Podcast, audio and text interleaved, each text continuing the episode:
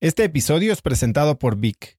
Si me conoces, sabes que soy un consumidor voraz de audiolibros y que he probado todo tipo de aplicaciones para seguir nutriendo mi mente mientras manejo o mientras corro o hago ejercicio, pero sin duda, por mucho, Vic es mi favorita.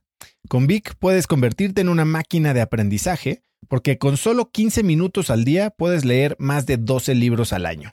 En Vic tienen más de 250 mil títulos y puedes escuchar resúmenes de bestsellers en menos de 15 minutos o libros completos, incluido mi libro Haz lo que importa, así como mis Vic originales como Cómo combatir el síndrome del impostor. Vic, por ser escucha de cracks, te regala 7 días de prueba y después contenido ilimitado por solo 167 pesos al mes en un pago anual de 1.999 pesos al suscribirte a Vic. Simplemente ve a cracks.la diagonal Vic. Vic se escribe B alta E E K. Una vez más, es cracks.la diagonal Vic. Este episodio es presentado por Hospital Ángeles Health System. Cada invitado con el que platico en el podcast me abre los ojos a nuevas tecnologías que están impactando de forma positiva la manera en que todos nosotros vivimos. Una de las áreas en las que el avance tecnológico está generando más impacto es en el área de la salud, especialmente con los avances en cirugía robótica que permiten intervenciones con menos sangrado, menos dolor, cicatrices más pequeñas y una recuperación mucho más rápida. Hospital Ángeles Health System tiene el programa de cirugía robótica más robusto en el sector privado en México. Cuenta con 13 robots Da Vinci, el más avanzado y versátil del mundo, y con el mayor número de médicos certificados en cirugía robótica, con la cantidad de horas necesarias para poder operar, ya que tiene el único centro de capacitación de cirugía robótica en todo el país. Este es el futuro de la cirugía. Si quieres conocer más sobre el programa de cirugía robótica de Hospital Ángeles Health System y ver el directorio de doctores, visita cracks.la diagonal ángeles. Una vez más, es cracks.la diagonal ángeles. Consulta a tu médico. Si tú quieres que te vaya bien en la vida, en el proyecto que tú quieras, ¿no? si no eres disciplinado y si no estás dispuesto a pay the price, no vas a ser exitoso. Punto. Puedes tener otra vez la mejor idea del mundo, que si tú no estás dispuesto a poner el trabajo extra, a ser disciplinado y sobre todo a sacrificar otras cosas, tú nunca vas a poder llegar a, esos niveles de éxito de los que estamos hablando.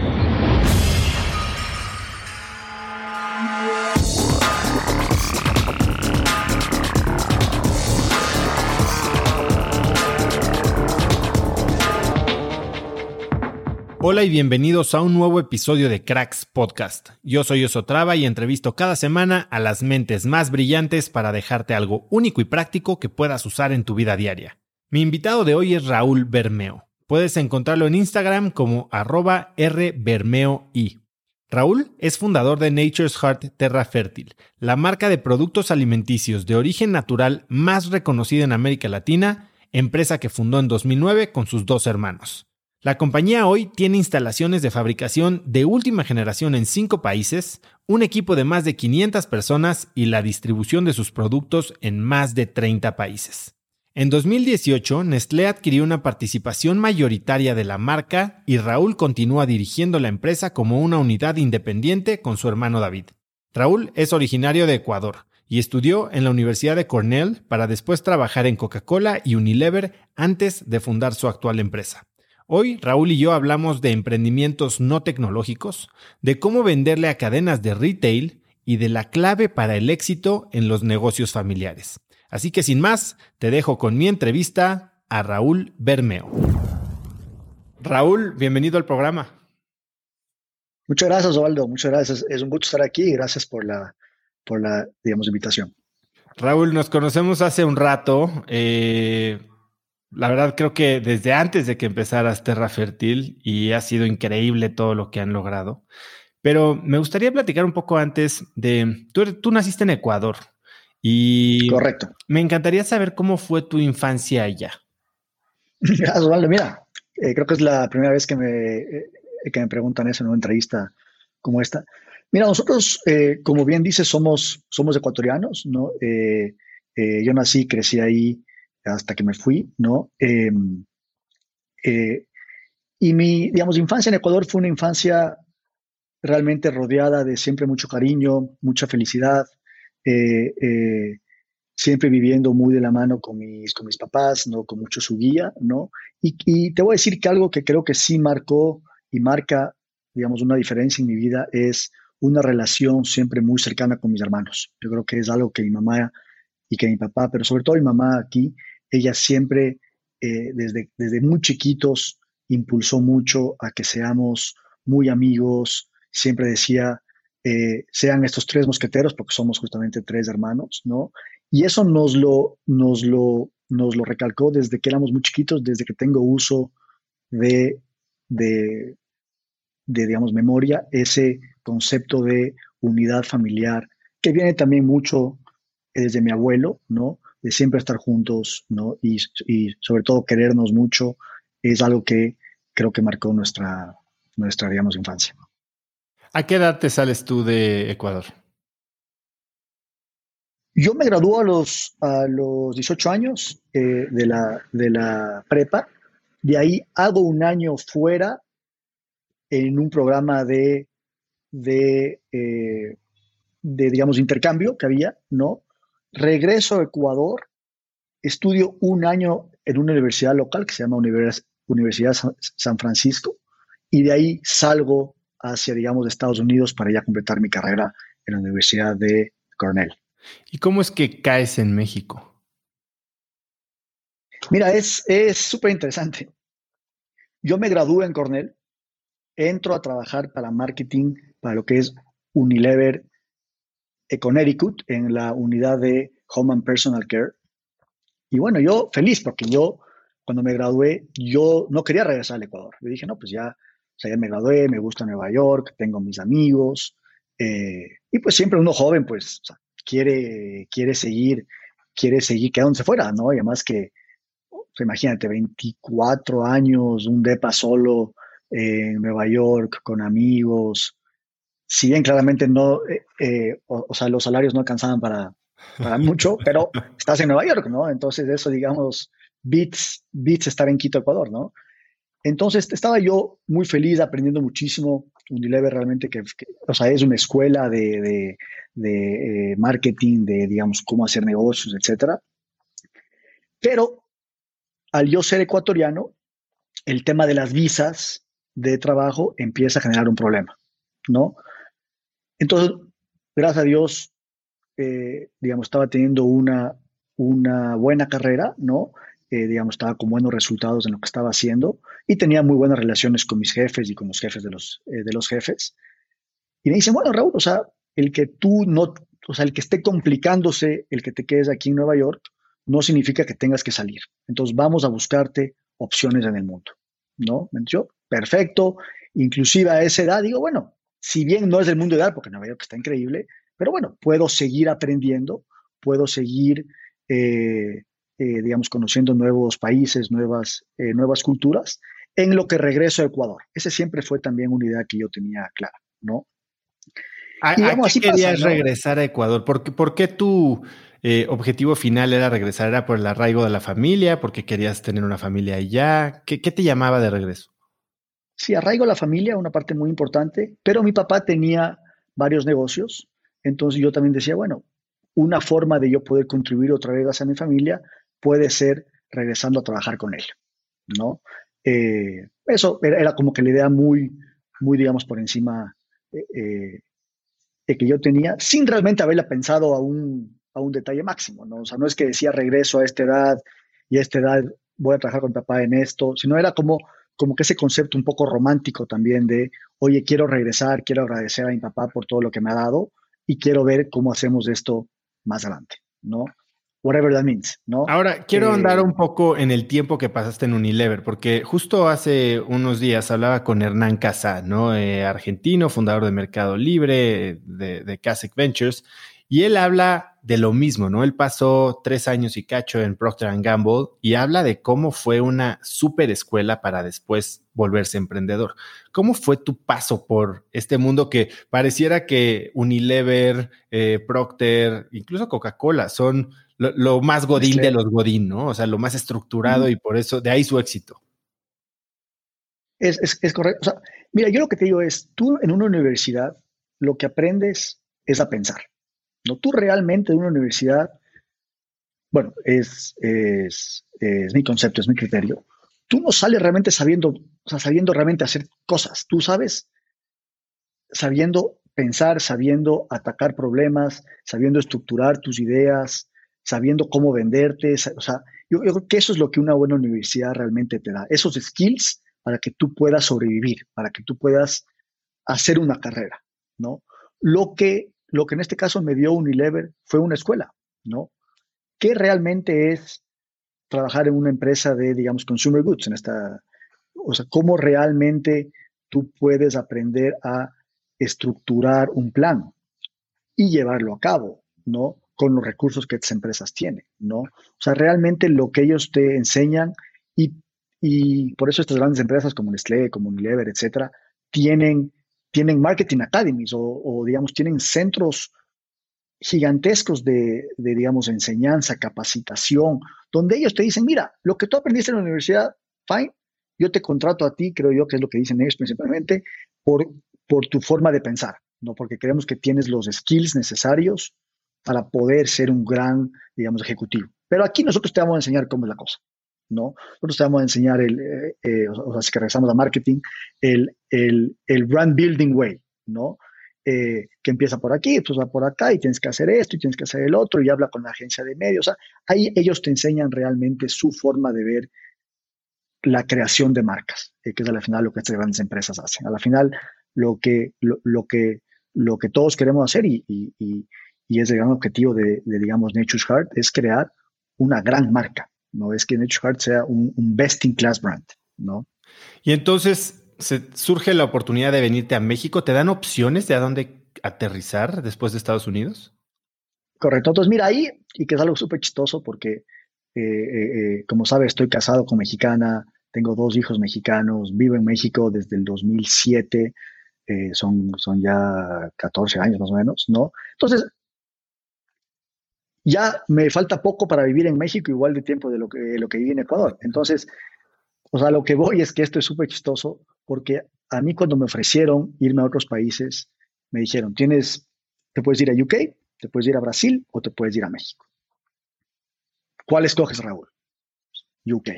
No, ya sabes, siempre queriendo, siempre queriéndole eso se dan las cosas, estamos avanzando, avanzando, avanzando. Oye, el tema de las visas está complicado, Raúl. Entonces, ¿sabes que UK ya no va a ser. Bueno, ok, listo. ¿Brasil o México? Brasil. Otro idioma, ¿no? Eh, eh, eh, no conocía Brasil en ese momento. Bueno, México tampoco. Cuando llegué a México, yo nunca había topado México. O sea, en mi primer, en la primera vez que yo aterricé México, yo nunca había estado en, en el país México no tenía un solo amigo, no tenía nada, o sea, llegué solo, solo, solo. Pero dije, si quiero Brasil, aprendo el idioma. Entonces, esa fue mi, mi, digamos, racional, ¿no? Brasil. Oye, Raúl, el tema de la visa está complicadísimo. ¿Te quieres ir a México? México. Ahí te aceptan. Unas cosas muy rápido. Ahí sí me aceptaron rapidísimo, en cambio, ¿no? Y así llego a México. Así llego a México, ¿no? Eh, eh, y como te comentaba, realmente sin, sin conocer a nadie. Eh, eh, y bueno, ha sido una experiencia increíble, ¿no? O sea, realmente empezar de cero, cero, cero es algo que, eh, que ha marcado y, y, que, digamos, marcará mi vida y cómo soy, digamos, de aquí en adelante, ¿no? Dime algo, Raúl, cuando llegas de cero a un país, yo lo he hecho algunas veces y básicamente tienes un contacto, ¿no? Y probablemente es de tu trabajo. Y es así como empiezas a desarrollar tu network. Y, y para muchos expatriados, termina siendo la vida personal, termina estando tremendamente engarzada con la vida laboral, ¿no? Parece que no hay nada fuera del trabajo. ¿Cómo fue para ti y, y, cómo te volviste el mejor amigo de todos? Porque si hay algo que la gente que te conoce repite constantemente es que tienes un don de gente espectacular. Ah, wow, muchas gracias, vale, muchas gracias. Mira, yo tuve la gran suerte de poder ir cuando era pequeño a unos eh, summer camps en, en Estados Unidos, por ejemplo, ¿no? Eh, y ahí yo conocí a varios mexicanos, ¿no? Entonces, en su momento, cuando se acababan los summer camps, y sin querer decir cuántos años tengo, pero en ese momento no había email, ¿no? Entonces, cuando te ibas, ¿tú qué hacías? Pues escribías en un cuadernito, oye, Juanito, qué gusto conocerte, eh, somos mejores amigos, ojalá que nos veamos a ver otra vez en la vida, escríbeme, mi dirección de la casa es ABCD, ¿no? Y entonces cuando yo llego a México, digo, oye, no conozco a nadie, o sea, estoy solo, solo, solo en la ciudad más grande del mundo, ¿no?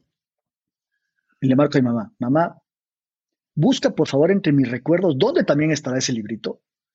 El librito en donde están las, digamos, apuntaciones cuando me fui de Colbert, que era este, que era este, este summer camp, ¿no? Me dice, sí, Raúlito, aquí está, y me manda, no me acuerdo cómo fue ya exactamente, pero ahí sale el nombre de uno de estos mexicanos, ¿no?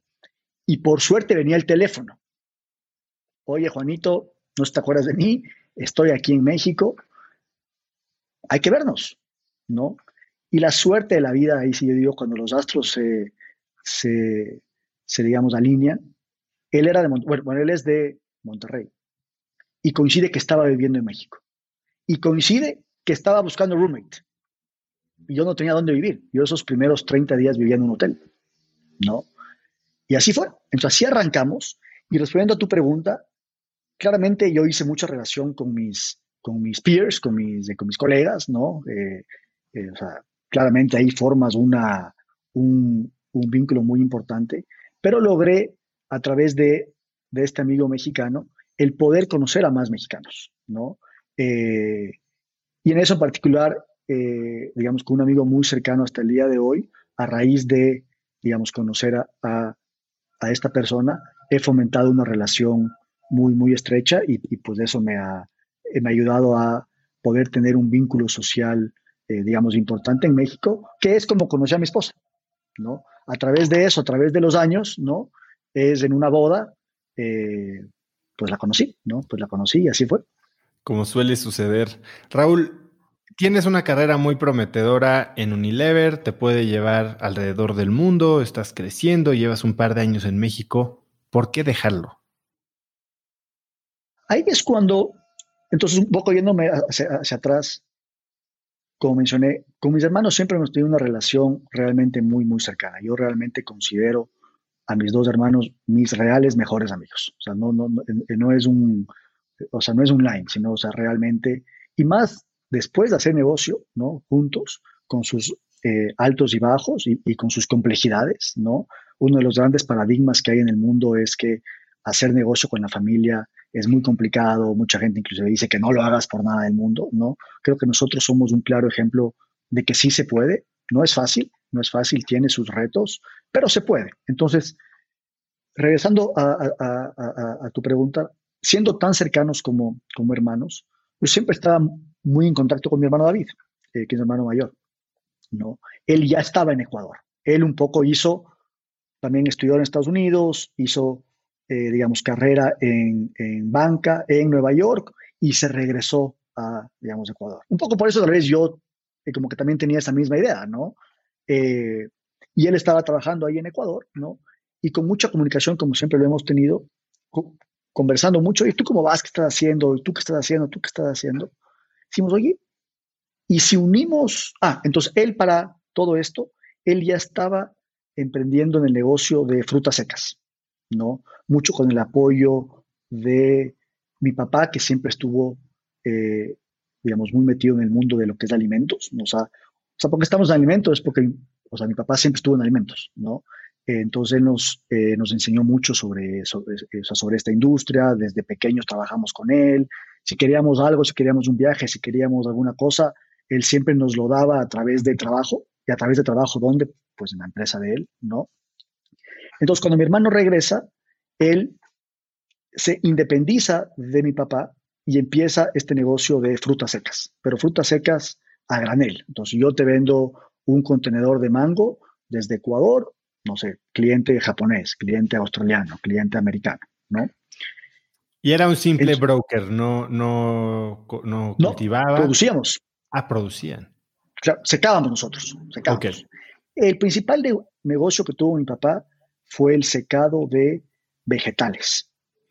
¿no? Entonces, cebolla seca, perejil seco. Entonces, si tú ves hoy por hoy las, las sopas Maggi, por ejemplo, ¿no? O los, o los, o, los, digamos, cubitos, ves que tienen ahí cebolla y tiene cilantro y tiene, tiene perejil. Ese producto era el que mi papá, digamos, hacía, ese negocio por a veces razones no, mm, eh, digamos, no le va bien, ¿no? Eh, y mi papá a ese secador nos lo regala, ¿no? Y así es como arranca Terra Fértil, ¿no? Y por eso Terra Fértil no tiene nada que ver con mi papá. O sea, mi papá es el que nos enseñó el, concepto del mundo de los alimentos, las ferias, o sea, o sea mucho de cómo arranca Terra Fértil es gracias a este know-how que nos dio mi papá y, por este secador. Aún contigo trabajando en Unilever. Y es tu hermano, el que, y el, tu hermano el que le está manejando. ¿Y cuál era, el, cuál era la idea inicial? ¿Cuál era el plan? Porque ahorita me empezabas a hablar de marcas, de construir una marca eh, best in class y con alcance global. Pero en ese momento tu hermano estaba en algo completamente opuesto, que es brandless, ¿no? A granel.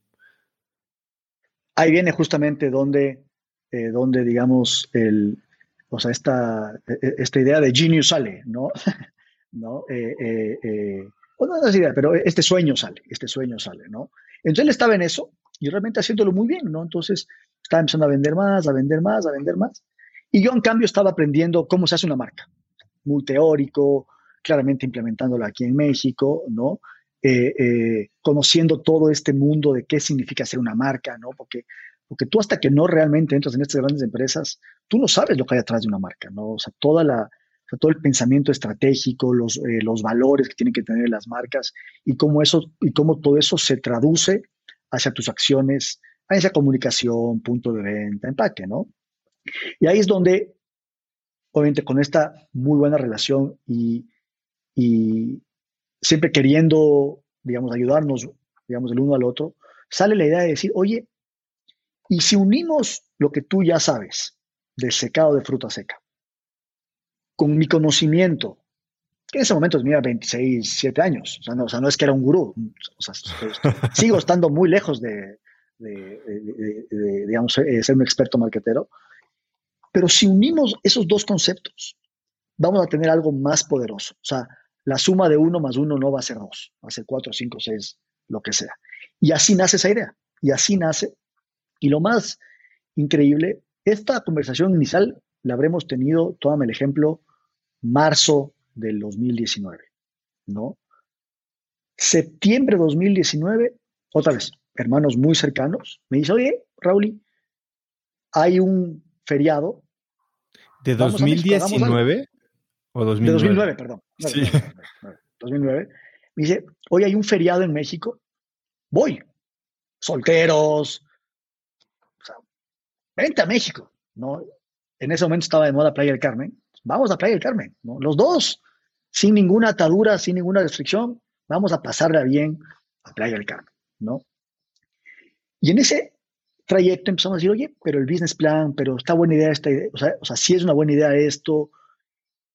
Y de esos tres, cuatro días de feriado, nos quedamos en el hotel trabajando. No salimos del hotel y salimos de ahí con lo que se podría llamar un primer business plan. ¿no? Vamos a frenar ahí un poco. Hablas de un business plan. Normalmente, como que cuando haces un business plan es que tienes planes grandes, ¿no? Eh, y claramente tenían todo lo que se necesitaba para hacer un business plan. Bueno, el expertise financiero de tu hermano y el expertise de ventas tuyo, eh, además del conocimiento de industria. ¿Para qué un business plan? ¿A quién se lo querían presentar? Bueno, muy importante. Nosotros somos cinco socios, ¿no? Entonces, tenemos, somos los los tres hermanos Bermeo y dos primos, Jonathan y Ramón, que han sido nuestros mejores amigos desde que tenemos cuatro o cinco años, que desde, desde el inicio de lo que es Terra Fértil confiaron en nosotros y fueron con los que, digamos, creamos esto. Entonces, ¿por qué un business plan? Para presentarles a ellos, ¿no? El por qué ir a México. Y para presentarles, suena, suena suena, digamos, chistoso, no porque hayamos requerido de ellos, sino porque queríamos por, eh, por respeto a nuestros papás. ¿No? Oigan, estamos en esto, ¿cómo lo ven? ¿No? Eh, entonces creamos este business plan, o sea, cuando digo business plan, no, eh, no se imaginen 50 hojas y 10 PowerPoints, no, era, era, un documento bastante, yo, yo creo que bien hecho, ¿no? O sea, sigo, sigo teniendo ese primer documento y yo a veces lo leo y digo, oye, esto, esto, estuvo bien, o sea, estuvo muy bien planteado, ¿no? Entonces salimos con ese business plan y de ahí lo que, eh, lo que hicimos es, bueno, vamos a validarle un poquito, ¿no? Entonces, ¿Cuál era el plan? ¿Cuál era el plan un poco? ¿Tú qué, qué se imaginaban como TerraFiltry? ¿Por qué México ni no otro país? Digo, sin mencionar que ya conocías un poco el mercado aquí en México, pero ¿qué, qué querían lograr? Se juntan en México dos, dos, dos, grandes temas. Uno que yo estaba acá, obviamente ese, ese era el, el, el, el, principal, ¿no? Yo conocía un poco cómo funcionaban los, supermercados, del tema de comunicación, etcétera. Pero por sobre todas las cosas, México es el país de habla hispana más grande de, digamos, América, ¿no? Entonces, ¿dónde hace sentido estar después? Bueno, ¿dónde hace sentido estar? O sea, si uno pudiera cerrar los ojos y decir, un país que habla español con potencial, o sea, con el, mercado potencial más grande, pues, pues es México, ¿no? Y eso es, es, obvio, ¿no? Eh, entonces, como que se conjugan esas dos y decimos, pues México es el país, ¿no? Eh, ¿Y qué sale de ese business plan? Dos ideas que hoy por hoy siguen siendo los ejes rectores de nuestra empresa. El primero, vamos a crear una marca de wellness. Ese era el primer eje rector, ¿no? En un principito, y por eso nuestro, nuestro primer producto es un snack a base de frutas secas y nueces, ¿no? Porque ahí sale la, la, la idea. Ahí es donde se conjuga la experiencia que venía teniendo mi hermano con la generación de la marca. Porque tú te parabas en un Superama, en un Walmart, en un Lacomer, en la tienda que tú quieras, ¿no? Y no solo en México, ¿eh? de México para abajo. Y tú, cuando querías consumir, o, tú la oferta que había de productos de frutas secas y nueces eran monoproductos. Una bolsa de pasas, una bolsa de ciruela, arándanos, los arándanos que hoy por hoy es, en todas partes, ni, o sea, ni siquiera había. Nosotros fuimos los primeros en traer el, el el arándano seco a México, ¿no? Y si querías, digamos, nueces, igual tenías una bolsa de nuez pecana, una bolsa de almendras, y, lo que sí había mucho realmente son, digamos, cacahuates, pero eso nosotros lo consideramos otro producto. El cacahuate es, es, es, otro producto del que nosotros, digamos, hacemos, ¿no?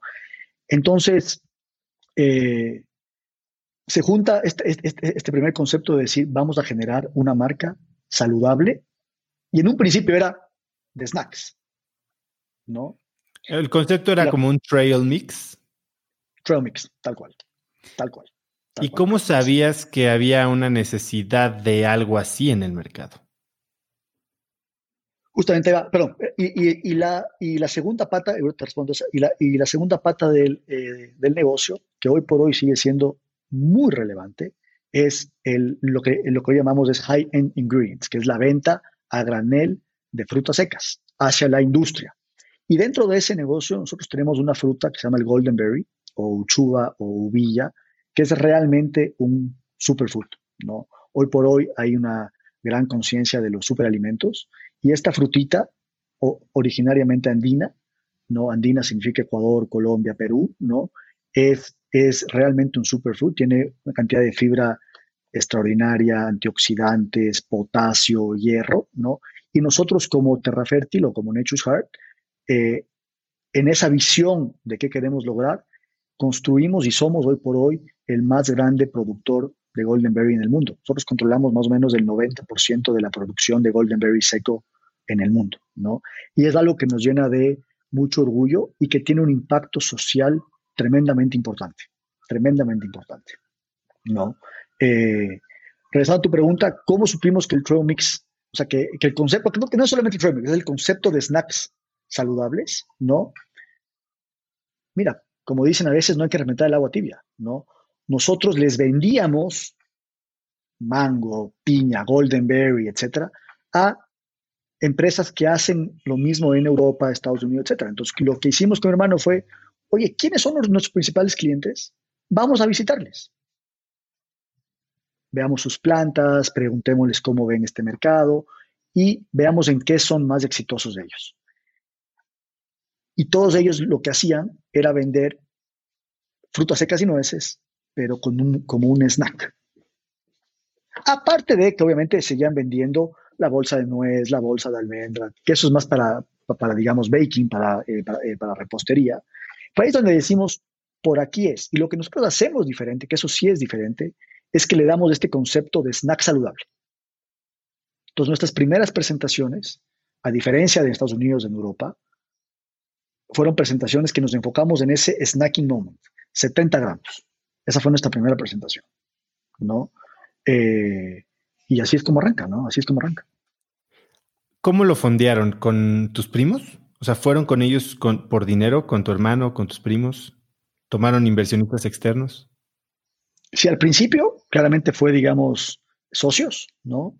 Eh, eh, y ahí tuvimos la, tenemos pues, porque todavía siguen siendo socios, tenemos la gran suerte de haber generado una hermandad con nuestros socios, un, concepto de eh, total confianza. O sea, yo te digo, o sea, como hermanos otra vez. O sea, yo, yo, yo, entre el grupo de gente, la confianza que nos hemos tenido siempre e, era de, digamos, total hermandad. Era, no, no, hay forma alguna de que él o, tú o alguien no esté trabajando por el greater good, ¿no? Y eso, eso también marcó la diferencia, porque nosotros nunca tuvimos trabas en, digamos, ejecuciones o, grandes temas de, juntas directivas, y, las teníamos, pero relajados, ¿no? O sea, estamos aquí haciendo esto juntos, es un proyecto de vida, somos amigos, siempre después de eso venía acompañado de buenas fiestitas, de buenas cosas, porque somos amigos, ¿no? Y que, by the way, estábamos haciendo esto y a lo largo de los años sigue siendo más y más y más grande y más relevante, ¿no? Entonces, eso fue, digamos, el arranque. Y de ahí, a través de, eh, como te comentaba, a través del Goldenberry y este gran impacto social eh, eh, que tenemos, nuestro fondeo vino primordialmente de fondos, fondos europeos, muchos fondos suizos, diría que la, que la gran mayoría, ¿no? Que soportan empresas que tienen un impacto social, ¿no? Entonces, a través de estos fondos verdes, sustentables, como, eh, eh, o sea, como se los quiera llamar, ¿no? Es que nosotros fuimos fondeando a Nature's Heart. Tengo varias preguntas sobre esos primeros meses o años. Em, ¿Los cinco trabajaban, los cinco socios trabajaban en la empresa? No, los tres hermanos eh, éramos los, bueno, somos los managers, ¿no? Y los dos primos eran socios inversionistas con mucha participación, como te digo, en, juntas, ¿no? En, ideas, en proyectos, pero desde, un, eh, o sea, desde una perspectiva de socios. ¿no? ¿Cómo se pero con mucho involucramiento. Como siempre decimos con mi hermano David, uno puede creer que porque yo vivo en México y él vive en Ecuador, entonces que él maneja Ecuador y yo manejo México. Eso, eso por darte un ejemplo. ¿no? Y no es así. Nosotros, como nos hemos dividido, es tenemos una comunicación, o sea, yo hablo con David tres, cuatro veces al día, es, realmente una comunicación muy intensa, ¿no? En donde nos contamos todo, ¿no? Eh, o sea, digamos, nos, nos aseguramos que nuestro pensamiento esté alineado. Eso no significa que pensemos igual, pero gracias a Dios pensamos bastante similar, entonces es relativamente fácil para nosotros ponernos de acuerdo, que eso también es un gran plus, ¿no? Eh, eh, y una vez que estamos de acuerdo, él vive en Ecuador, él, digamos, eh, o sea, digamos, ejecuta más Ecuador, yo que vivo en México, ejecuto más México, eso por una parte, y por otra parte, él es financiero, digamos, él, él, sabe mucho más de, digamos, finanzas que yo, ¿no? Entonces, él, si hay que, o sea, si hay que hacer eh, eh, un, tema financiero, un tema de, de, de, sí, financiero, pues realmente él toma esa batuta y si es un tema más de marketing, ¿no? O de, sí, de marketing, digamos así, pues tomo yo más la, o sea, como que esa, e, ese lead. Sin que eso signifique que él no se mete en, en, en, y yo tampoco el otro, sino que a la final tú tienes que divide and conquer, porque si no, a pesar de ser una empresa pequeña, ahora mediana, si, si, si continuamente tú mismo te pones burocracias, pues it defeats the purpose de ser ágiles y de ser rápidos, ¿no? Que es lo que, eh, lo que nosotros es uno de, las, de los principales eh, casos de éxito, o sea, para nosotros, o motivos de éxito, perdón, es que siempre hemos sido muy rápidos, hemos sido muy dinámicos. Dime algo, cuando empiezas un negocio con tus hermanos, con tus amigos, que en tu caso, al menos David y tú se complementaban muy bien operativamente, hay veces que no es así, simplemente por ser amigos, los se hacen socios y, y falta esa complementariedad. ¿Cuál fue el reto más grande? Porque hace sonar que simplemente todo funcionó. ¿Cuál fue el reto más grande que tuvieron al trabajar en familia? Mira, yo te diría 19, 20 años de mi mamá duro y dale con el tema de, digamos, unión familiar, respeto, cariño, ¿no? Eh, eh, eso el momento de hacer negocios, que fue es complicado, es, es, siempre un challenge con hermanos o con familiares o con socios externos, ¿no? Lo que siempre rigió Oso es un tema de respeto. Yo creo que eso es lo, lo, lo, lo principal, el no sentir que porque eres familiar tú tienes un derecho sobre, ¿no? Ah, porque es mi hermano, entonces esto lo voy a hacer más o menos, o lo voy a hacer mal, o no lo voy a hacer, ¿no? O esto, o sea, voy a tomarme esta atribución porque es mi hermano y pues, ¿qué me va a decir? No, no, o sea, siempre manejamos mucho ese concepto de mucho respeto y ahí también ayudó mucho la experiencia mía y de mi hermano también en empresas muy grandes, en donde claramente te enseñan todo el tema de, reglas y de orden y de, y de compliance y todo eso, y tener a estos dos socios primos nuestros, bueno, no primos, o sea, primos entre ellos, ¿no? Que claramente eran socios, son, son socios y, que había que, que eh, digamos, responderles, ¿no? Eh, yo te diría que, que, que, es el respeto que nos tenemos eh, y que cada vez es mayor, y cada vez es mayor. ¿Y establecieron en esas primeras etapas algún mecanismo de retroalimentación para dejar un poco a un lado la relación y poder ser más objetivos? Formal no, no, no. Más, más siempre fue un tema de eh, comunicación, un tema de, También creo que hemos sido muy buenos en eso, de saber quién, o sea, saber respetar el que en un tema u otro sabe más si me sigues, ¿no? Entonces, otra vez, volviendo al ejemplo anterior, ¿no? En un tema de levantamiento de capital, o sea, digamos, o estoy viendo muchos años atrás. Si mi hermano David estaba negociando A, B, término, si yo tenía un comentario, se lo daba, pero hasta la final él decía, no, no, es por aquí. Voy a confiar en ti, porque tú sí sabes un poco más que eso que yo, ¿no? Y ese proceso no era un proceso en el cual nos sentíamos eh, eh, o sea, que nuestro ego caía. Al contrario, era, dale, o sea, tú sabes, dale, ¿no? Y también viceversa, ¿no? Oye, que la marca se llame Nature's Heart en vez de, no sé, eh, Camposano, me estoy mirando los nombres, ¿no? Listo, ¿tú crees que es Nature's Heart? Dale con Nature's Heart. Ah, listo, gracias, vamos con Nature's Heart, ¿no? Entonces, como que ese proceso de decisión siempre fue un poco entendiendo nuestras fortalezas y debilidades y dando ese beneficio al que, entre comillas, más había, ¿no? Raúl, cuando empiezan a vender, eh, su primer, digamos, dijiste presentación era un snack saludable de 70 gramos.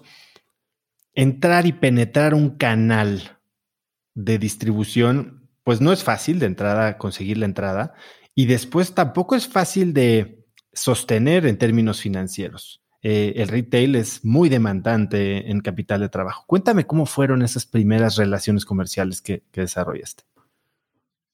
Mira, ahí, ahí, ahí, digamos, sirvió mucho que yo haya estado, digamos, en Unilever antes. Entonces yo, yo conocía muy bien, bueno, no sé si muy bien, pero conocía cuáles son los principales factores que hacen que una marca sea, digamos, exitosa, ¿no? O cosas que tú tienes que tener si quieres ser exitoso, ¿no? Una buena marca, o sea, realmente el trabajar mucho en el empaque, en la comunicación de la, del empaque, qué dice tu empaque, cómo estás comunicando sus beneficios, ¿no? En nuestro caso, nosotros queríamos que se perciba con una marca de muy alta calidad, una marca que no le pide favor a ninguna marca importada. Un poco nuestro claim to fame al principio, no sé, sigue siendo, es Nature's Heart es una marca local de igual o mejor calidad que cualquier marca importada a un precio claramente mucho más accesible que el importado, ¿no? Entonces, nuestro empaque tenía que reflejar esto. Entonces, eh, el, principal tema que nos metimos de cabeza fue en la, en la creación de la marca, ¿no? Eh, eh, ¿Por qué Nature's Heart? ¿Cuáles son los colores? ¿Cuál era el range? Los nombres, o sea, el mínimo detalle, ¿no? Y ahí sí nos, nos portamos, si quieres, en ese inicio, Oso, como una, como una gran multinacional. O sea, no nos apresuramos en esa parte, digamos, inicial, ¿no? Punto uno. Punto dos. Si ya entras, si ya, si ya, te dijeron que sí en una gran cadena, hermano, tienes tres meses para probar que sí te fue bien. ¿no? Y si no, así como entraste, te vas a ir. Promotoría, ¿no? Todo lo que es merchandise. Nosotros, por eh, más de un año, nosotros gastamos, invertíamos más en promotoría que lo que facturábamos. Que lo que facturábamos. Eso que hizo que el producto se moviera. Se moviera, se moviera, se moviera. a ojos del cliente, oye, este producto vende bien. Y sí vende bien, pero fue a través de esta eh, tremendísima apuesta. O sea, imagínate tú una junta directiva con nuestros amigos, oigan, board o amigos, facturación 100, merchandising 120. y olvídate del costo de producción. ¿no? Pero era esa visión de decir, tenemos tres meses. Y gracias a Dios eh, eh, pudimos ingresar en, las, en la gran cadena como una primicia, ¿no? Eh, y ese fue nuestro, nuestro make or break it, ¿no? Ese fue nuestro make or break it. O sea, yo me acuerdo, estaba, ya había renunciado a, digamos, Unilever, ¿no? Estaba, estaba en el departamento que compartía yo con cuatro amigos más, imagínate, ¿no? Éramos, cinco en el departamento, ¿no? Invadí ese pobre departamento, ¿no? Porque se volvió, o sea, se volvió Nature's Heart eh, eh, Headquarters y ellos vivían ahí y de repente con el tiempo yo contraté a un primer asistente, a, a, digamos, a una segunda persona, tercera persona y trabajaban desde la casa. O sea, realmente estos roommates míos tuvieron una, una paciencia, pero, pero increíble, ¿no? Porque, porque su departamento se volvió, o sea, digamos, eran donde yo trabajaba, ¿no? Eh, y estaba, estaba ahí, ¿no? Este, esto fue más o menos nosotros le presentamos la, primera propuesta al, cliente, más o menos tome las fechas finales de julio, ¿no? Eh, y bueno, nos fue bien en la reunión, como que le sonó la idea, ¿no? Eh, yo estaba en mi departamento trabajando, viendo a quién más vender, o sea, como que, sea, empezando, era el, o sea, minuto cero de esta, de esta empresa, ¿no? O sea, de esta marca. Y me suena el teléfono, ¿no? Walmart. Escucha, que te llame Walmart, o sea, pálido, o sea, nervio, ¿qué va a pasar aquí? O sea, contesto el teléfono, la compradora me dice, oye Raúl, perfecto, está la propuesta, quiero 10 SKUs y tienen que estar listos para noviembre, que es la temporada. Si me confirmas que puedes, vas. Si no... Y tenías uno. No, no tenía ninguno tenía la marca. Tenía la marca. Entraste aún sin producto con una marca y un plan. Fue un muy buen pitch de esta es la marca, este es el concepto, o sea, frutas secas y nueces como snack, diferentes sabores, ¿no? Lo vemos en esta, en, en, en esta en aquel, vamos a tener mucha promotoría, estos exhibidores adicionales, o sea, como un, como un plan, pero no tenía un UPC, no tenía ah, este, este código, por ejemplo, uno que, digamos, sigue siendo vigente desde esa época, Nutiberry Mix, ah, tiene 30% almendras, no, teníamos eso. Teníamos, se va a llamar Nutiberry Mix, pero iba a tener más o menos estos ingredientes, pero no teníamos nada, o sea, no teníamos proveedores de bolsas, no todavía. ¿Por qué? Porque todavía no teníamos un sí, ¿no? Entonces, nosotros siempre dijimos, el riesgo que vamos a tomar es que yo me salga de, digamos, Unilever, el contratar esta agencia para la marca, etcétera, etcétera, etcétera. Pero no vamos realmente a meterle mucho billete todavía en México hasta tener un, un go ahead, ¿no? Eh, y eso que ahí, gracias a Dios, vino de la cadena más grande. ¿no? ahí fue cuando arrancó todo y movimos cielo y tierra, cielo y tierra, y sacamos la marca, sacamos los 12 SKUs para noviembre, ¿no? Y así es como arranca eh, Nature's Heart. Y ¿Hubo algún momento en el que creíste que esto no iba a funcionar? ¿Cuál fue el momento más difícil al inicio? Bueno, bueno, al inicio son varias historias, eh, son varias historias eh, súper super padres, ¿no?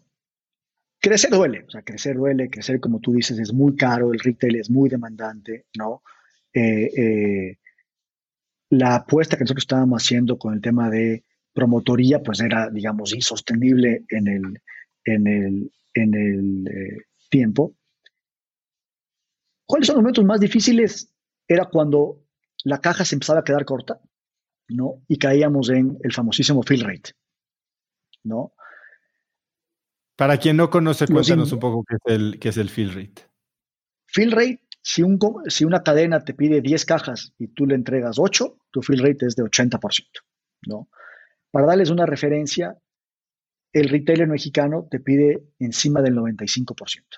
Abajo de eso realmente es muy mal visto y afecta a los resultados no solo de el cliente, sino también de el que te compra, del comprador en sí. Entonces, es un indicador muy, muy relevante. Y ese fue nuestro gran principal problema. ¿no?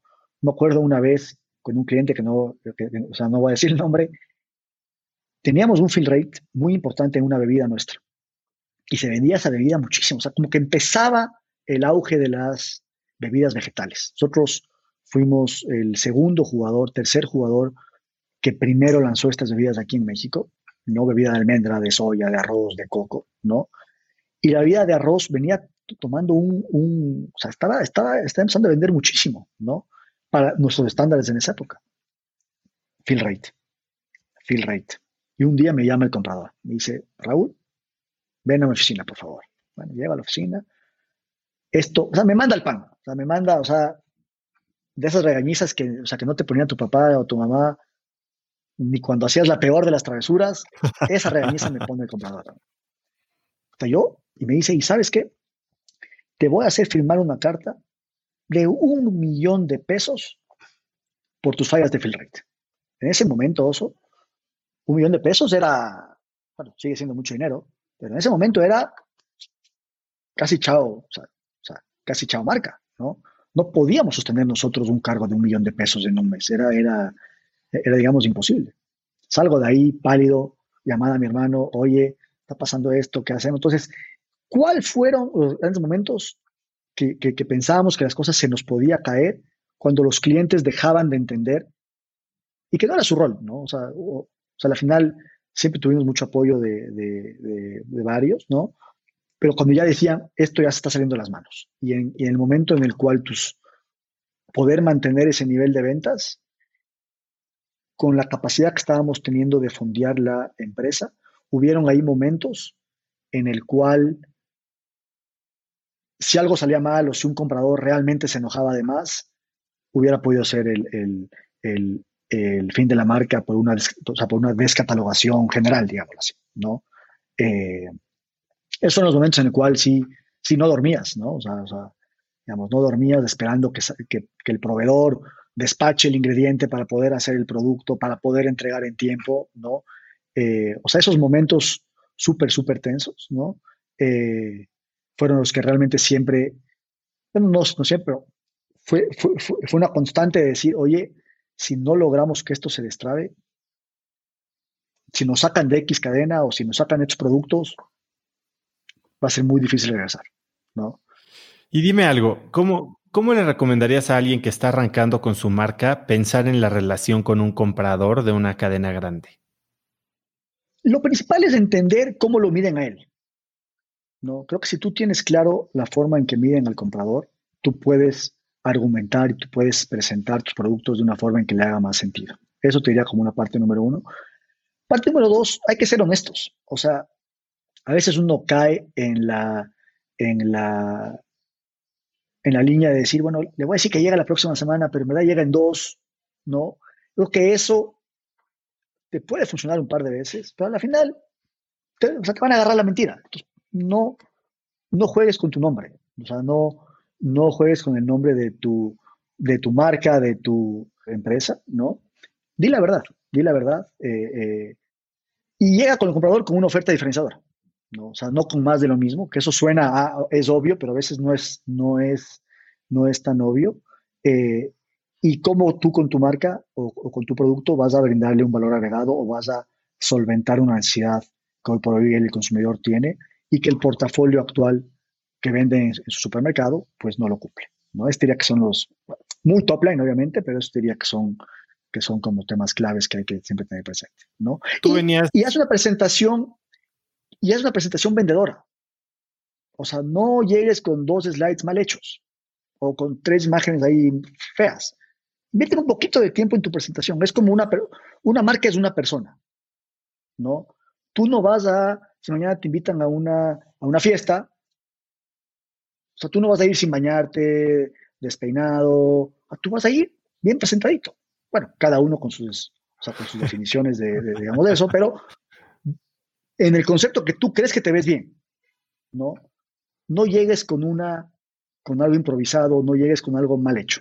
O sea, si te vas a presentar, dale, ten el respeto hacia ti mismo y hacia el comprador o la persona que estés presentando, de presentar algo que tú digas, esto responde, esto está bien hecho, esto me gusta. O sea, esto yo lo compartiría con más gente, ¿no? Ahora, eh, de, mi experiencia vendiéndole a retail, parece que las condiciones iniciales que te, te ponen en la mesa para entrar a sus cadenas pueden ser muy agresivas. ¿Qué tanto espacio de negociación hay en un inicio y después ya con el tiempo? Muy poca, muy poca, muy poca. O sea, ahí, sí, los términos y condiciones que te ponen, podrás un mínimo, ¿no? O sea, no sé, si te piden, no sé, estoy inventándome, 120 días de crédito, tú le puedes argumentar que si con 120 días voy a quebrar, entonces por favor déjame cerrar en 90 o en 60.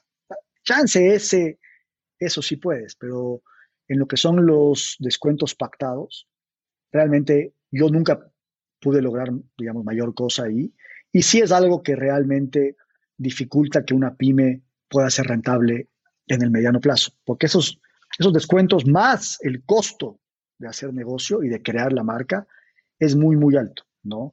Eh, entonces uno tiene que planear con esos costos, ¿no? Planear con esos costos y realmente eh, que tu modelo financiero y que tus márgenes te den, teniendo en cuenta que negociar eso es muy complicado. Y sin mencionar el riesgo que corres por eh, descuentos, devoluciones. Sí, claro, sí, claro. Eso es un Ahora, ¿en qué momento empezaron ustedes a usar financiamiento de cadena de suministro. Eh, factoring, factoring o algún tipo de crédito a la venta. La banca, y hablo en particular de México, la banca mexicana, y por eso me da gusto que haya tantas fintechs hoy por hoy, ¿no? La banca mexicana, mm, en mi experiencia, no sirve para nada, ¿no? Eh, ellos están dispuestos a prestarte dinero el momento que tu empresa es hiper rentable, evita positivo. uno dice, oye, si estuviera así, ya no te pido dinero, ¿no? O sea, es, es, es, es realmente absurdo el, el, el, cómo los bancos, el, el, poco apetito a riesgo y entendimiento de lo que es una pyme en México, ¿no? Eh, entonces, créditos nunca los tuvimos, ¿no? Hasta ahora, a través de la relación que tenemos con Nestlé, ¿no? claramente ahora sí es cuánto dinero quieres, ¿no? Pero ya ahorita ya es, ya es irrelevante, ¿no? Eh, eh, porque no creen en, porque no es que están dando a Terra Fértil, están dando a este nuevo, o sea, esta nueva marca dentro de la empresa más grande del mundo de alimentos. Entonces, e, e, eso para mí ya, o sea, gracias y obviamente estamos agradecidos por lo que nos den, pero no es, no es un reflejo de que un banco realmente entiende lo que es una pyme y está dispuesto a, digamos, aportar. Entonces, factoring sí, factoring desde, desde el inicio, ¿no? Siempre, digamos, es la forma en la cual una pyme eh, tiene que financiarse, ¿no? Eh, pero créditos con bancos no, créditos con bancos no. Más era, como te comentaba, estos fondos internacionales que nos prestaban, eh, digamos, dinero, ¿no? Venías de una, de una gran escuela. ¿Qué te hubiera gustado saber antes?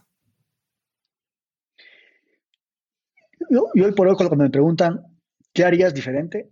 Es nosotros fuimos muy doers, ¿no? Eh, mis dos hermanos y yo. No era todos nosotros y nosotros hacemos y nosotros esto. Y, siento que en, un momento tuvimos que haber podido ceder un poco más, ¿no? Y, y, apostarle más al talento, ¿no? Nosotros hoy por hoy, de los principales orgullos que yo tengo como, como marca, como empresa, es el talento humano que hoy, que hoy está en Nature's Heart. Tenemos un equipo de gente extraordinario, ¿no? Con un compromiso altísimo, con un talento altísimo. Pero este concepto yo, junto con mi hermano, lo fuimos aprendiendo. No, no, no, no, teníamos tan claro que, que podíamos traer gente igual o mejor que nosotros en una etapa más temprana. ¿no? Y eso es un gran learning. Yo hoy por hoy, muchas, mucha gente con la que trabajo en el día a día sabe más que yo y es más inteligente que yo, ¿no? Y si hubiéramos hecho eso antes, yo creo que los, eh, que los resultados hubieran sido aún mejores. Hace un momento comentabas que para la cuestión del fill rate. Muchas veces lo que te detiene es tu proveeduría, ¿no? Eh, que, no tengas la materia prima o el ingrediente que necesitas para empaquetar tu producto. Y eso te causa retrasos en, en el delivery a tus cadenas de distribución. También sé que hoy controlan prácticamente todo el proceso desde la siembra en algunas ocasiones, como acabas de decir con los Golden Berries, hasta la entrega. Y hace poco hablaba con el fundador de una marca de tequila que tengo por aquí, aquí atrás, eh, se llama Clase Azul, eh, Arturo Lomelí, que es una marca de lujo, y me dijo, la clave para garantizar la calidad y para poder ser flexible y demás es controlar toda la cadena de suministro. Él hace exactamente lo mismo. Cuéntame un poco en qué momento integraron o hasta qué punto han integrado verticalmente la, cadena de producción. nosotros como marca somos una marca multicategoría, ¿no? Tenemos, por ejemplo, en México más de 100 eh, SKUs en seis diferentes categorías. Entonces, va variando eh, dependiendo por cada categoría. En la que estamos más integrados es ciertamente en lo que son frutas secas y nueces, o sea, en los snacks saludables. Y como te comentaba, tenemos esta, fruta, el Golden Berry. Entonces, el Golden Berry nosotros vamos desde la semilla. ¿no? Entonces, nuestro equipo, digamos, agrícola, genera la semilla, o sea, tenemos, o sea, tenemos sembraderos de semillas, ¿no? Vamos, y nuestro modelo a, través del Golden Berry es un modelo de, trabajo con pequeños agricultores, ¿no?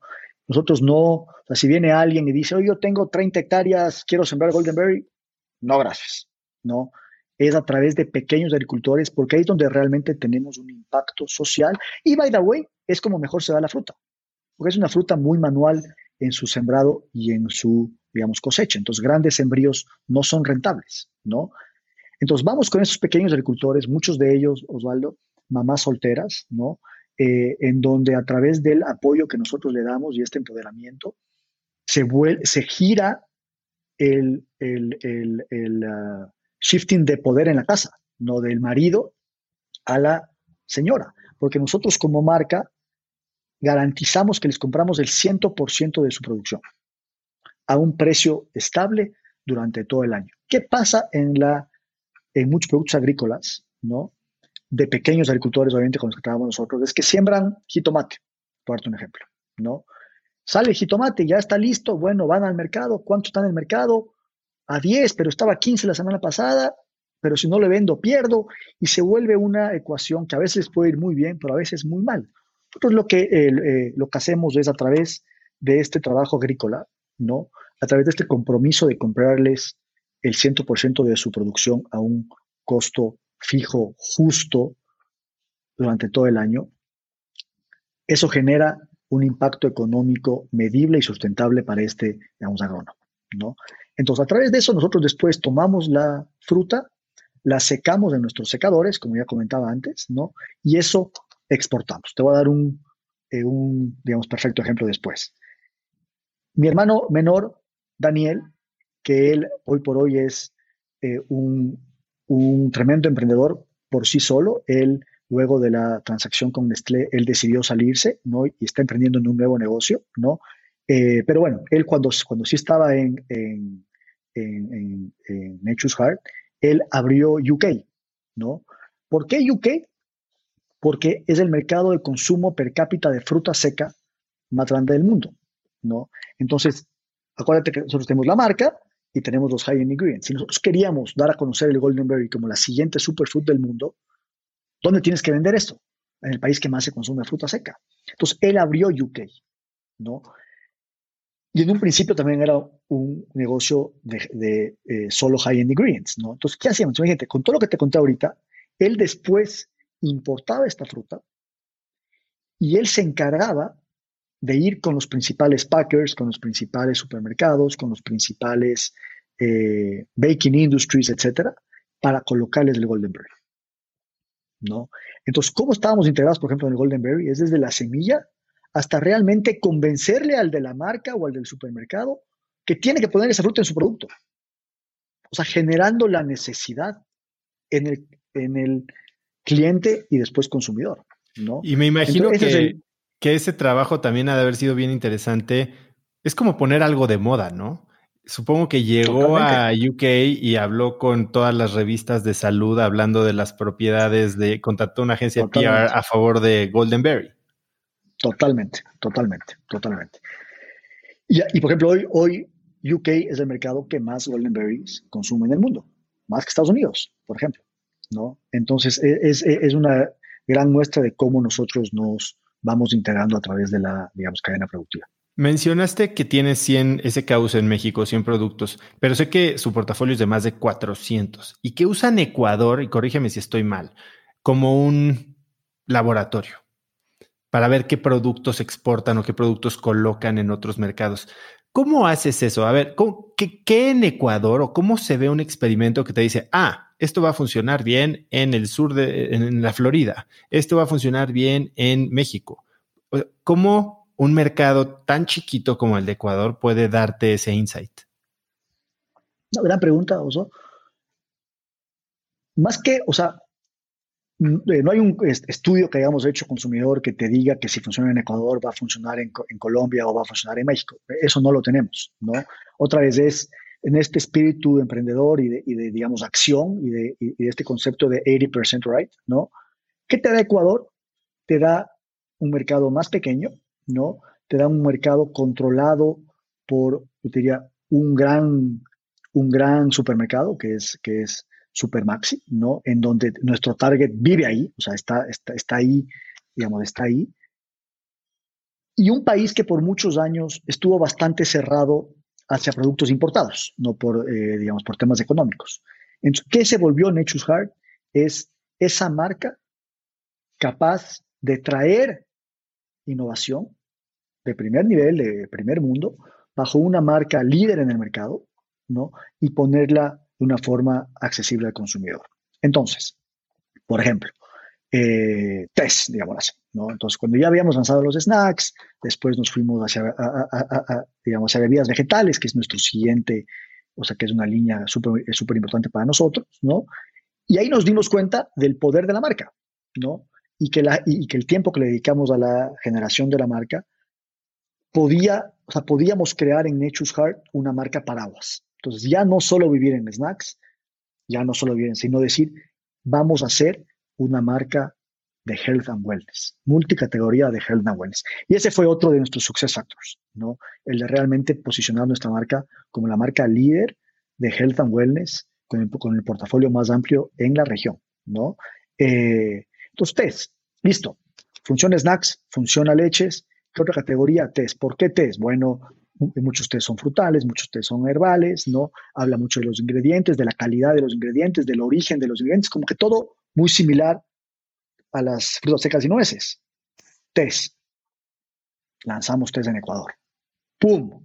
Listo, esto funciona. Vamos a México, vamos a Colombia, vamos a Perú, ¿no? Entonces, y digamos así hemos ido, digamos, sacando lanzamientos, ¿no? Eh, eh, que dependiendo del resultado lo vamos, digamos, abriendo a otros mercados, ¿no? Muchos de ellos se quedan ahí, ¿no? Por ejemplo, te voy a dar un ejemplo, lo que son aderezos, ¿no? Por ejemplo, tenemos aderezos en Ecuador, ¿no? Pero eso aquí en México, eh, eh, digamos, hemos decidido que, eh, que no es un mercado que nos interesa, ¿no? etcétera. Entonces, así vamos, vamos, vamos probando. Y ahora lo que, digamos, hacemos mucho, que también es un gran valor agregado como marca nuestro, es que cuando lanzamos algo, también pensamos en lanzamientos regionales. ¿no? Eso también nos da mucha, digamos, escala.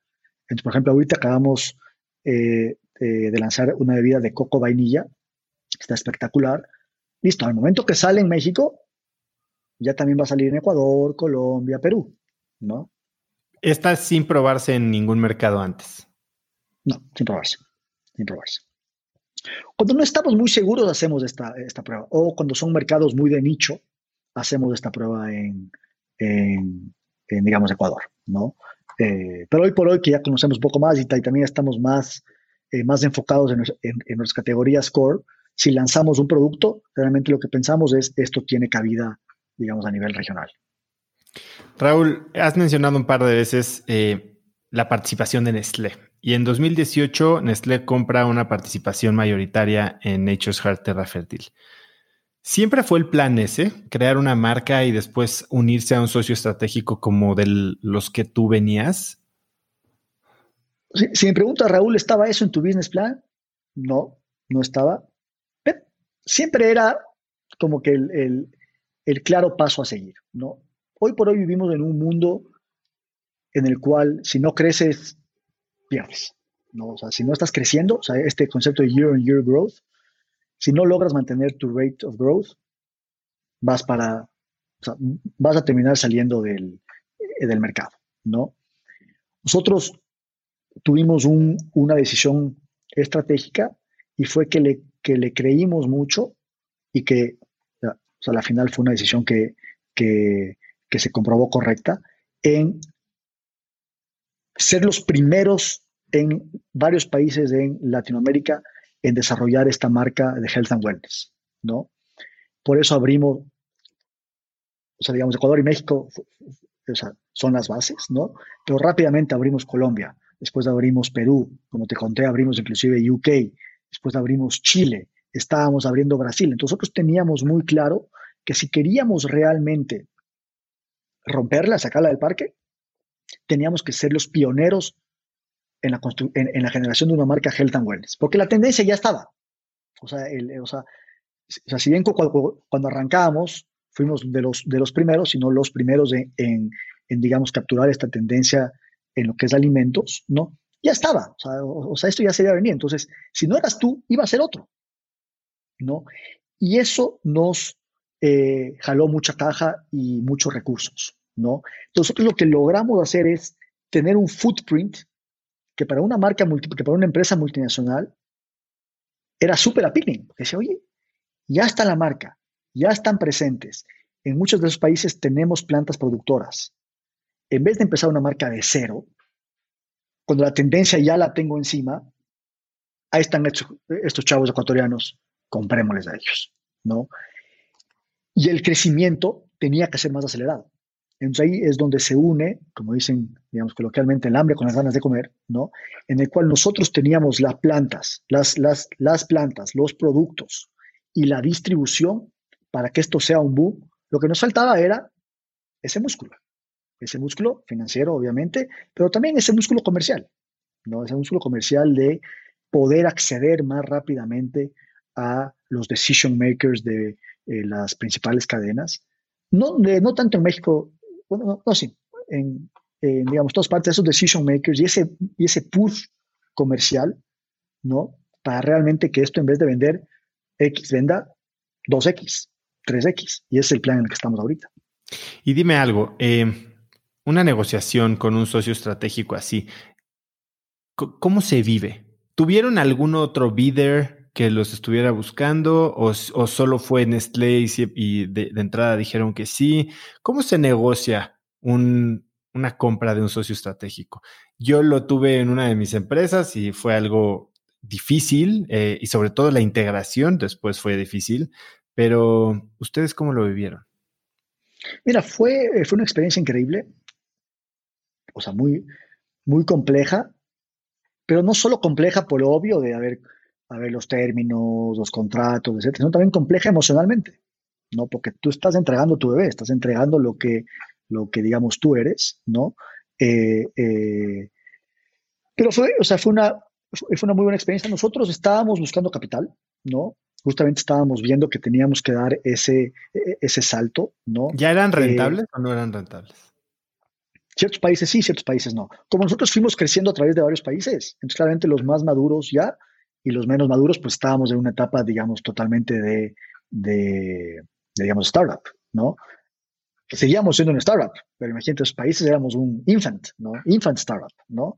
Em, y mira, yo te juro que no sé qué pasó y, digamos, mucha gente puede creer que es, que es, que, que es choro, pero junto con mi hermano cuando decidimos decir, o sea, vamos a levantar capital, porque nosotros siempre habíamos levantado solo deuda, 100% deuda, nunca habíamos cedido equity, dijimos, es momento de ya ceder equity. La voz, y no fue que nosotros dijimos a banqueros, oye, no fue increíble, ¿no? A través de ciertos contactos que haremos dicho, obviamente, nos empezaron a caer, eh, eh, eh, digamos, empresas y sobre todo fondos, ¿no? Interesadas en nosotros. También ya teníamos un cierto tamaño, ¿no? Entonces también ya las grandes empresas que siempre están buscando eh, digamos, potenciales M&As.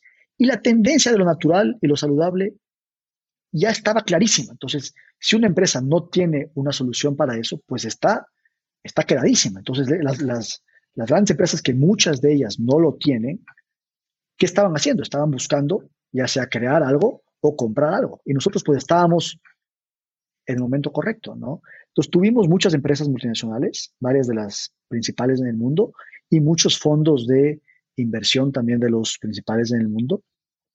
Pero al final, eh, eh, con Nestlé realmente hicimos una química espectacular, ¿no? Te puedo decir, ya casi tres años más tarde, Nestlé es una empresa que conjuga los valores que como Nature's Heart queremos tener, como Terra queremos tener, ¿no?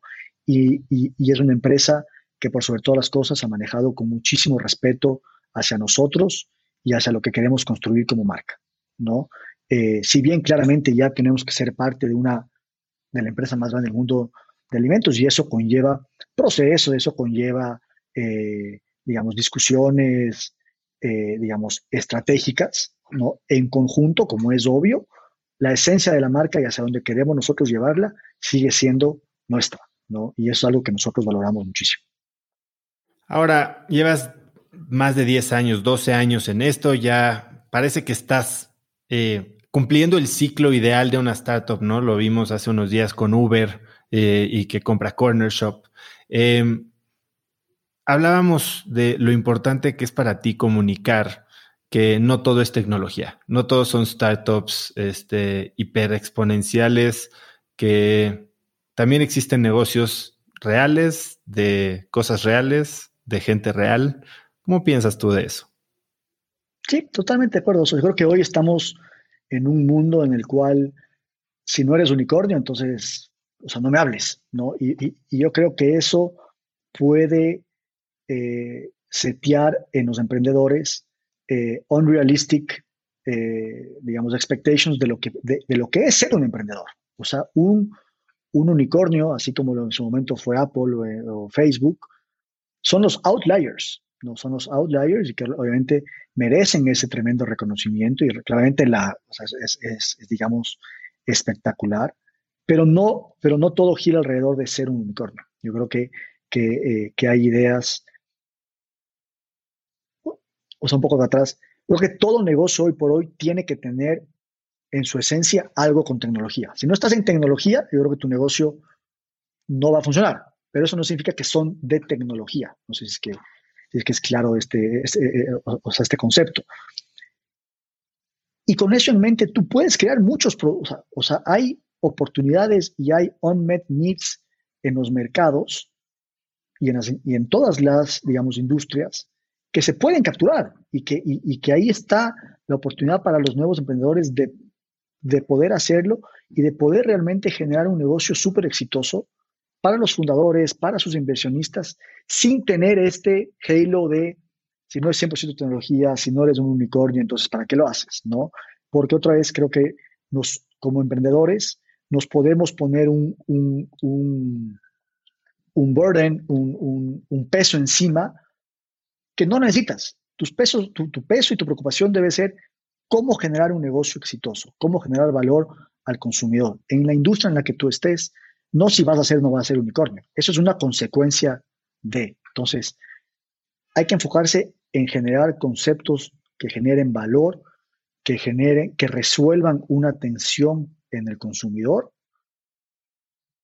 Y el resto, veamos qué pasa. Si te vuelves unicornio, increíble. Si no te vuelves unicornio, pero tienes un éxito increíble. Si no te vuelves unicornio y no tienes un éxito, pero logras crear un negocio sustentable en el largo plazo, para después que puedan trabajar tus hijos o después, o sea, para ti por los siguientes 30 años, fenomenal también. O sea, eh, eh, creo que las opciones son, son múltiples y como emprendedor tienes que hacer algo que te apasione y sobre todo estar seguro que tu producto y que tu proyecto resuelven una tensión en el consumidor y que lo ejecutes bien. Porque puedes tener la mejor idea del mundo, pero si no la ejecutas, eh, nadie la va a ver. Así como un producto.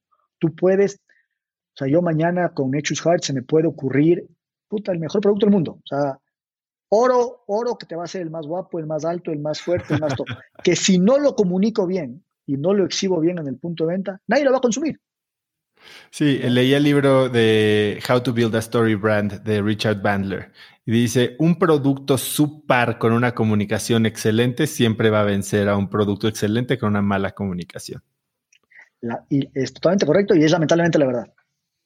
La verdad. Esta mentalidad que tú usas, que es una mentalidad que yo comparto y que tal vez eh, me, tardé 10 años o más en aprenderla y que a veces es difícil recordar, ¿no? Cuando todo el mundo está siendo millonario y billonario y unicornio alrededor de ti. centrarte en, en disfrutar el proceso, en crear valor, en hacer algo real, sustentable, parece no ser el, el consejo más sexy, ¿no? Tú eres eh, eh, eh mentor de Endeavor, inversionista en Capital Invent, que eso te hace probablemente inversionista mío, indirecto. Sí, sí, correcto. Eres inversionista en Zero BS, este fondo de ángeles. Cuando estás mentoreando emprendedores, ¿no te das cuenta o no has sentido que tal vez este consejo de, oye, take it slow, disfruta el proceso, no, no, te, no te metas expectativas eh, extraordinarias que tal vez no te corresponden, no te compares, ¿No sientes que eso de repente a veces aleja a cierta gente que lo que quiere es que les digas cómo encontrar la, olla de oro debajo del arco iris? No, ciertamente, y ahí es en donde, o sea, por ejemplo, yo cuando hablo con, un, emprendedor así o cuando escucho, e, e, eso para mí es un indicador de la madurez que tiene el emprendedor, ¿no? Eh, que ojo, y que siempre hay que soñar en grande, o sea, sueña, sueña y sueña que te vas a comer el mundo. Eso está bien y, digamos, así hay que hacerlo. Pero en el día a día es one step at a time, ¿no? Siempre yo, eh, digamos, con los equipos, que es algo que, eh, digamos, que he aprendido mucho, es, hay el target, ¿no? Este año hay que crecer 20%, me estoy inventando, y hay la ambición, no, voy a duplicar el negocio. Tú trabajas para la ambición, pero tienes el target que es el realista, que es lo que te va a ir indicando si estás tomando los pasos correctos, si tu, si tu marca está generando el impacto que tiene que generar, si estás consiguiendo tus nuevos leads, nuevos, nuevos clientes, lo que sea dependiendo de la, de la, eh, de la digamos, industria. Entonces, eh, respondiendo a tu pregunta, sí, y ahí te mides, ah, y ahí mides el, el, el, la madurez del, digamos, emprendedor. O sea, si él lo único que quiere o ella el emprendedor lo único que quiere es en tres años venderle a SoftBank o ser un unicornio, mira, chance sí lo vas a lograr. O sea, nadie dice que no, pero las cosas no son tan fáciles. Si no todos fuéramos unicornios y todos fuéramos Jeff Bezos, ¿no? Hablando de disfrutar la vida, sé que eres alguien que ama viajar, Raúl, y parece que ese es tu hobby número uno. ¿Cuáles serían tus dos top hacks de viaje? ¿Cómo organizas un viaje tú? Mira, querido, te voy a decir que me casé muy bien mi señora esposa es una agencia de viajes frustrada, ¿no? Eh, eh, ella realmente tiene una pasión por, por, organizar los viajes, eh, por buscar experiencias únicas, ¿no? entonces yo lo que le digo, o sea, yo le encargo a ella, ¿no? Y ella es la que realmente me arma, os armamos todo juntos, ¿no? Pero ella es la, la real estratega, estratega de todo lo que es viajes, a dónde ir, qué hacer en los lugares, hace unos research impresionantes, ¿no? Que es lo bueno, como, o sea, creo que uno tiene, así como en los negocios, si uno quiere pasarla bien, tiene que, digamos, investigar, eh, eh, planear, ¿no? Y ella hace eso mucho, ¿no? Entonces sabemos muy bien, tenemos los itinerarios, pero pero milimétricos de qué vamos a hacer en cada país, en cada ciudad, ¿no? Y eso ayuda a que realmente la pasemos muy, muy bien. Pero ahí sí el crédito es completo hacia mi esposa. Oye, hablando de planear y ser milimétrico, también sé que eres muy bueno jugando squash, o al menos lo fuiste. Y yo cuando, cuando, cuando viví en Brasil, yo soy pésimo con cualquier cosa que agarre una raqueta o que involucre una raqueta, pero cuando viví en Brasil, eh, mi jefe siempre me llevaba a la hora de la comida a jugar squash y él daba dos pasos y me ponía un arrastrón brutal y yo andaba corriendo y chocando con todas las paredes, ¿no? Y, el squash parece ser un deporte justo de eso, de, planeación, de estrategia y de mucha eficiencia. ¿Tú has pensado en esas lecciones y, las has trasladado un poco a tu vida como emprendedor?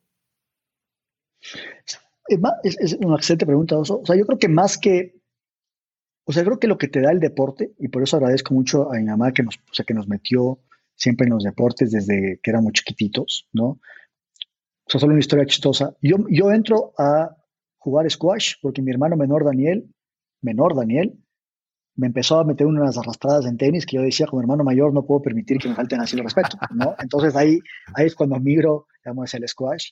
Y, y realmente me vuelvo muy bueno eh, en, en, squash. Y también cuando salgo a estudiar, jugué por un tiempito corto en la, digamos, universidad dentro, eh, dentro del, eh, del, equipo, ¿no? Y lo que te brinda, eh, lo que te brinda el deporte, que yo lo uno, pero linealmente hacia los negocios, es la disciplina, ¿no?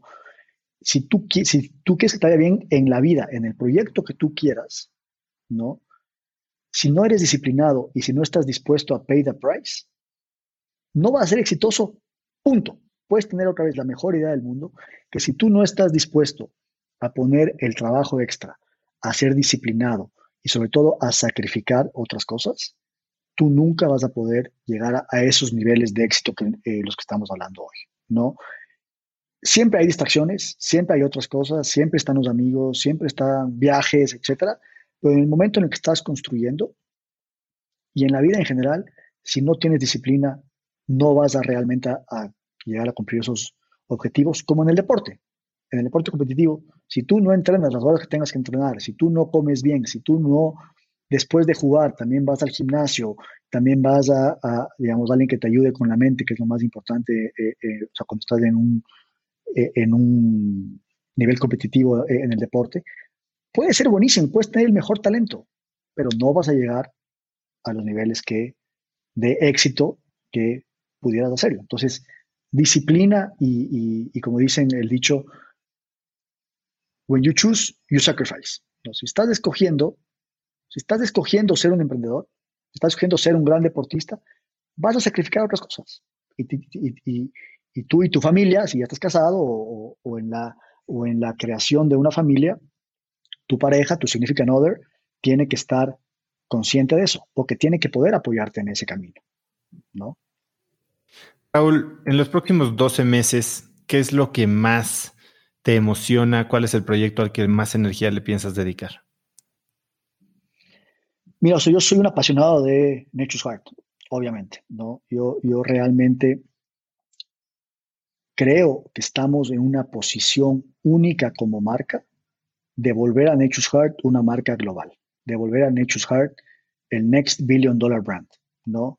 Eh, eh, Tal vez ya no me toca a mí enteramente o a mi hermano, pero lo que, lo que estamos trabajando incansablemente otra vez, ¿no? con mucha disciplina, con mucho enfoque, con mucha pasión, es en que Nature's Heart, con este gran socio Nestlé, pueda y vaya a ser indudablemente una marca global. Hoy por hoy ya está un rollout a través de todo América, desde Canadá hasta, digamos, Argentina, ¿no? Ya se lanzó en Panamá, Guatemala, Costa Rica, eh, Brasil, Chile. O sea, realmente hay una expansión eh, muy agresiva. Y mi pasión en los siguientes 12, 24, 36 meses es el asegurar que Nature's Heart siga siendo esa marca líder, siga siendo esa marca tendencial, poder cada vez más poder acercarnos al consumidor, no poder hablarle al consumidor de una forma que sea más relevante, ¿no? Y que los productos estén en todas las las, digamos, a las cenas mexicanas, ecuatorianas, colombianas, peruanas y, y, para arriba y para abajo, ¿no? Ahora, Raúl, para dejarte ir, si pudieras escribir un mensaje en el cielo para que millones de personas lo vieran, ¿qué diría? Híjole, buena pregunta. Tal vez algo como lo que, o sea, como lo que mencionaba un poco, o sea, o sea, un rato antes, es el decir, el decir, el éxito está al alcance de todos. Lo que hay que hacer es creértela tú mismo, trabajar duro, tener mucha disciplina y por sobre todas las cosas que es un aprendizaje que tuvimos mucho con mi hermano, es no dejar que gente bien intencionada, desde su posición bien intencionada, te quite la motivación o te siembre dudas en tu mente sobre tus proyectos. ¿No? Porque esa gente, y que a veces, inclusive como mentor, hoy por hoy, es una, es una eh, es una retrospección que siempre se hace de no hablar de más, porque, porque, porque tú no sabes exactamente lo que está pensando ese emprendedor, ¿no? Eh, y por eso hay que hablar siempre como desde la experiencia, ¿no?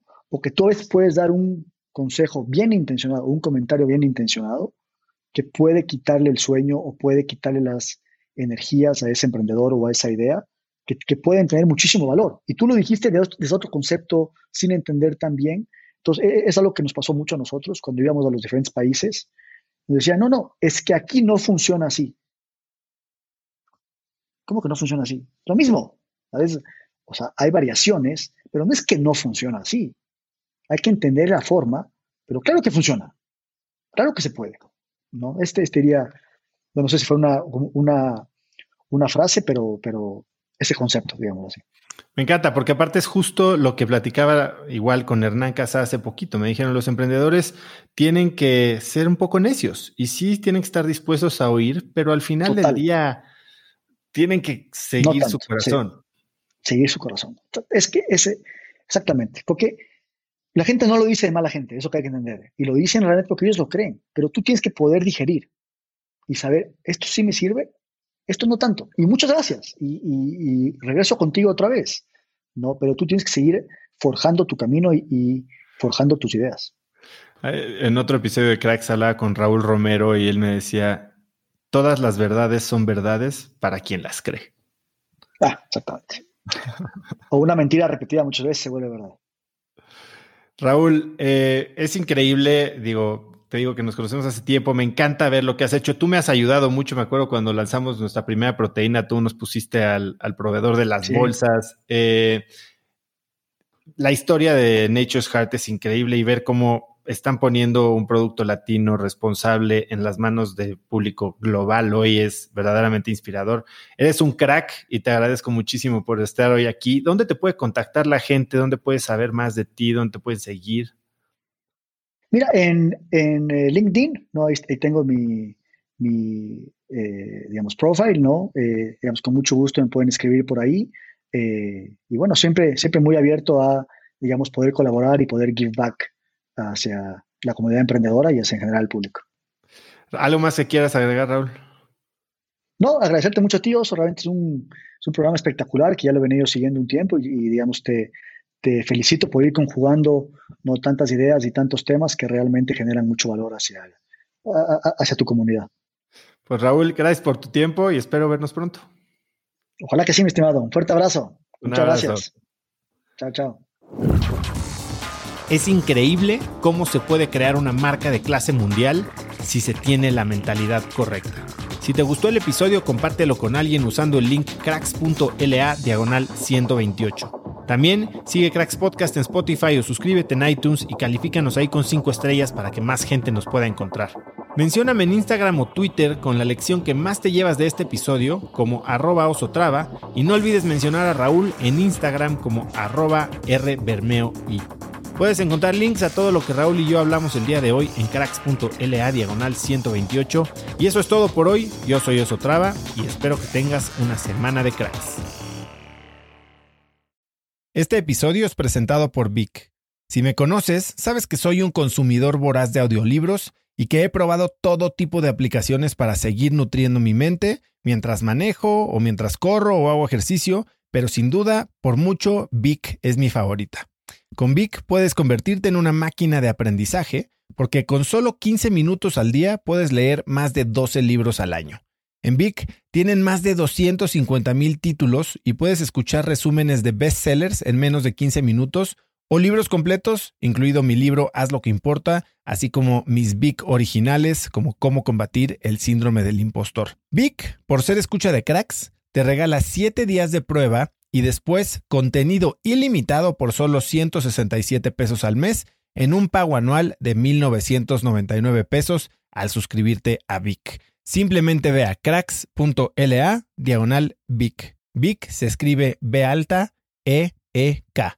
Una vez más, es cracks.la diagonal Vic. Este episodio es presentado por Hospital Ángeles Health System. Cada invitado con el que platico en el podcast me abre los ojos a nuevas tecnologías que están impactando de forma positiva la manera en que todos nosotros vivimos. Una de las áreas en las que el avance tecnológico está generando más impacto es en el área de la salud, especialmente con los avances en cirugía robótica que permiten intervenciones con menos sangrado, menos dolor, cicatrices más pequeñas y una recuperación mucho más rápida. Hospital Ángeles Health System el programa de cirugía robótica más robusto en el sector privado en México. Cuenta con 13 robots Da Vinci, el más avanzado y versátil del mundo, y con el mayor número de médicos certificados en cirugía robótica, con la cantidad de horas necesarias para poder operar, ya que tiene el único centro de capacitación de cirugía robótica en todo el país. Este es el futuro de la cirugía. Si quieres conocer más sobre el programa de cirugía robótica de Hospital Ángeles Health System y ver el directorio de doctores, visita cracks.la diagonal ángeles. Una vez más, es cracks.la diagonal ángeles. Consulta a tu médico.